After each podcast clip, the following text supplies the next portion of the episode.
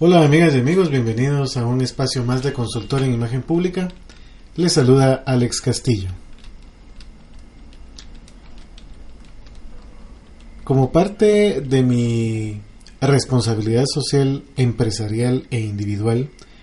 vamos a hacer una pausa con respecto a evaluar la imagen vendedora o la imagen corporativa de diferentes iniciativas que yo evalúo a, a nivel de Guatemala para darle un espacio a algo que va, creo que directamente enlazado a esa percepción sobre el trabajo, a esa percepción sobre una actividad económica. Es por eso que hoy decidimos hablar sobre la imagen pública del desempleado. Sí, no vamos a hablar de la imagen pública del desempleo, porque tendríamos que tocar factores sociológicos, antropológicos, psicológicos, económicos, sociales y hasta políticos. En esta oportunidad vamos a tomar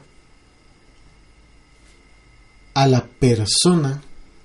que se encuentra en condición de desempleo. Lo que he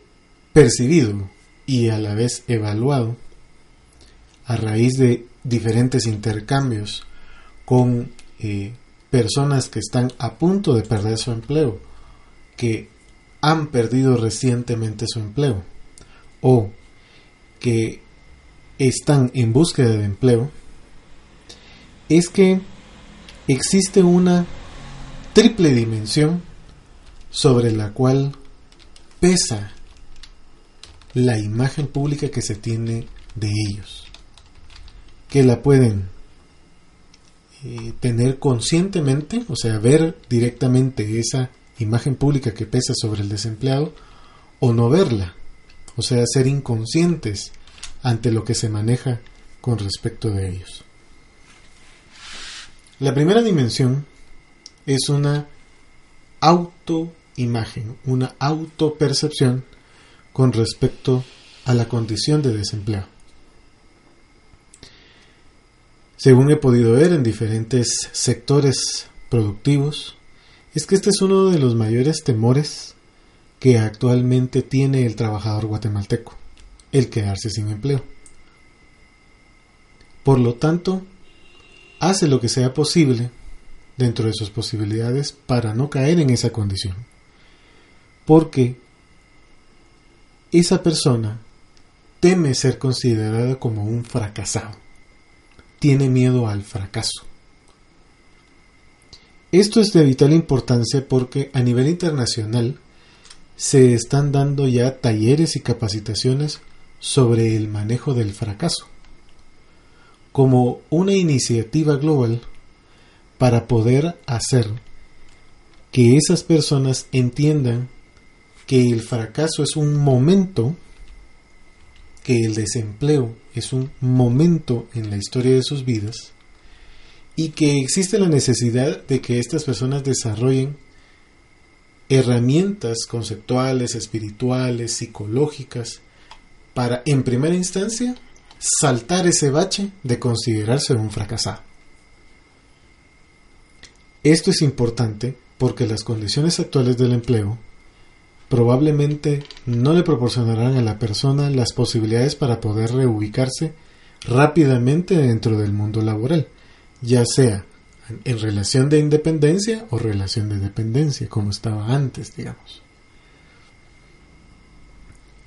Es necesario entender que ese error que se cometieron en el antiguo que se cometió en el antiguo empleo son errores de los cuales se tiene que sacar un aprendizaje.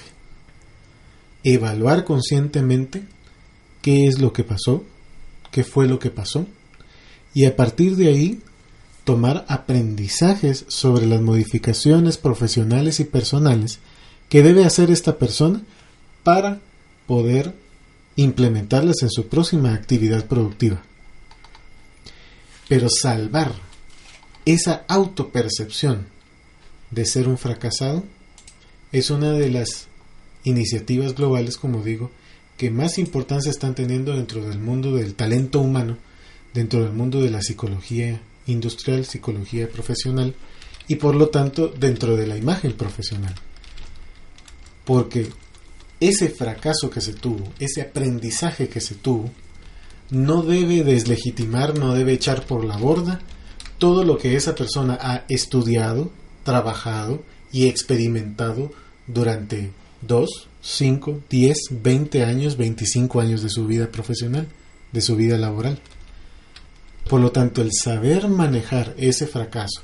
entender las circunstancias en las que se dio, es el primer paso para que no se autosabotee el propio trabajador y por lo tanto modifique esa autopercepción. Esto sonará en un primer momento muy sencillo porque ahí viene la segunda dimensión. Es una imagen pública del desempleado. Es decir, yo me puedo considerar un fracasado, pero la sociedad, mis círculos sociales, las personas con las que me desenvuelvo, me recuerdan o me señalan directa o indirectamente que no es bueno estar desempleado ser un desempleado. Y ahí es en donde ese manejo del fracaso resulta dificultarse más porque las personas me están recordando de que pareciera yo, como desempleado, un apestado de la sociedad. Alguien a la que no hay que darle una o segunda oportunidad o entender las circunstancias que lo llevaron a ese desempleo. Porque hay razones que uno como trabajador maneja y hay otras razones que uno no maneja. Por lo tanto, esa persona en esta segunda dimensión debe de tener un mensaje de superación, un mensaje, una actitud de respuesta, una actitud de acción para poder combatir esa percepción colectiva que me hace recordar, que le recuerda que es algo malo para la sociedad ser un desempleado. Cuando es simplemente una condición, un momento, es algo temporal. Por lo tanto, la recomendación es que dentro de esta segunda dimensión, el desempleado desarrolle un mensaje, un entendimiento sobre lo que pasó y lo exponga francamente, para que combata esa imagen negativa de las personas hacia, hacia el alrededor nuestro y pueda defender su visión hacia el futuro más de lo que pasó con anterioridad. Una tercera dimensión en este caso es al momento de entrar al manejo de la imagen profesional. Si uno ve en Guatemala, en las ferias de empleo, en LinkedIn, cuando una persona publica que está buscando empleo, siempre pareciera que hay un discurso de lamentación. Quieren venderse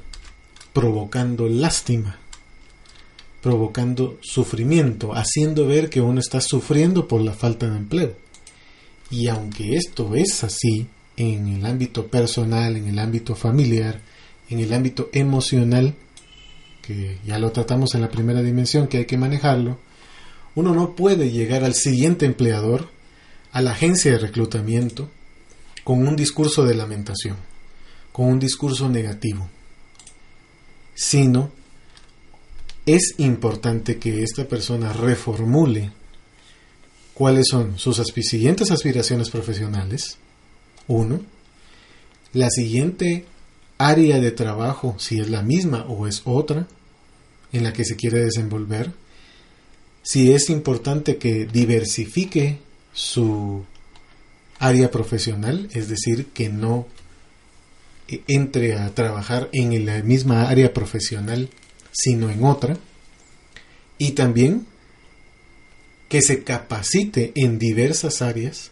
para poder ser más diverso, para diversificar esa oferta que el propio trabajador hace al siguiente empleador.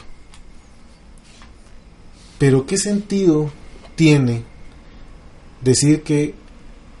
lleva tanto tiempo, que su familia está sufriendo, que él está sufriendo, que no encuentra por su condición de edad, por su condición de mujer u hombre, por su condición de joven, si no está realmente dando datos específicos de las áreas en las que se puede desenvolver con efectividad. Que entendiendo que pasó una experiencia profesional, aprendió de sus errores, corrigió los errores, generó nuevas capacidades y por lo tanto está preparado para el siguiente empleo. No hay ningún sentido,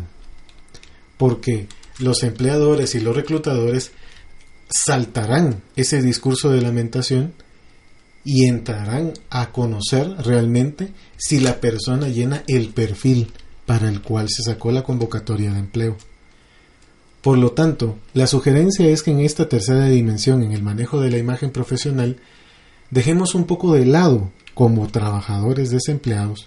el discurso de lamentación y nos enfoquemos en poder concretar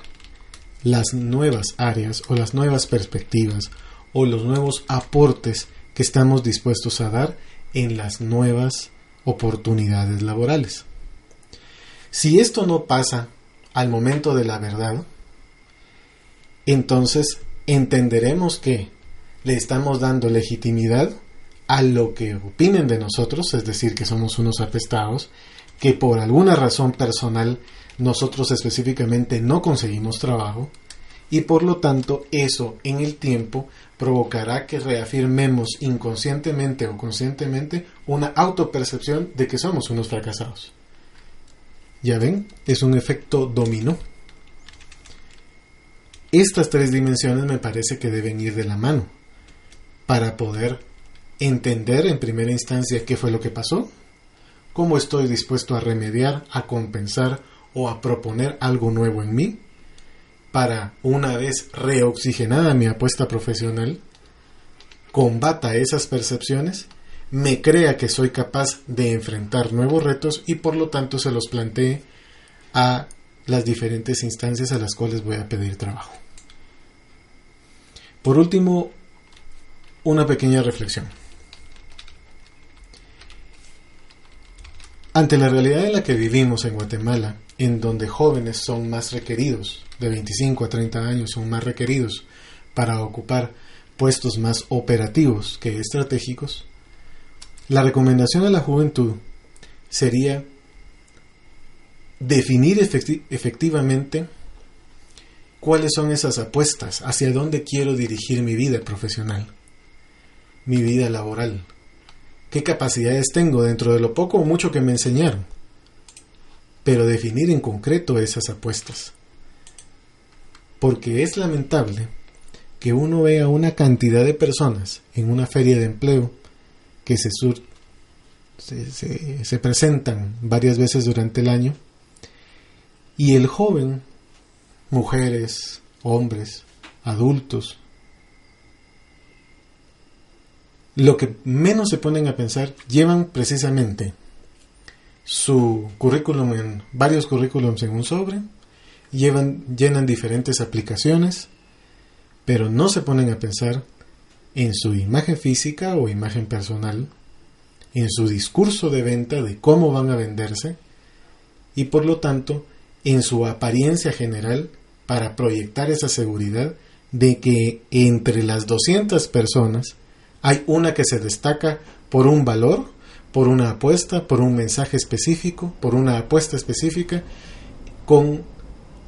luchas y logros específicos que en los cuales el reclutador deposite su confianza, deposite su credibilidad en ese momento para poderlo llamar a una segunda entrevista y seguir convenciendo a la empresa de ser la persona indicada. Espero que estas reflexiones ya sea les ayuden a ustedes o a personas que seguro conocemos sobre la importancia de manejar la imagen pública del desempleado y que esto nos permita tener una solidaridad ante ellos, pero principalmente ponerles reto de que este es un momento de aprendizaje que punto a punto, aspecto a aspecto, se tiene que abordar para poder cumplir y estar listos para el siguiente reto. Espero les haya servido y les sea de utilidad como siempre. Los espero cualquier comentario que ustedes tengan en mi blog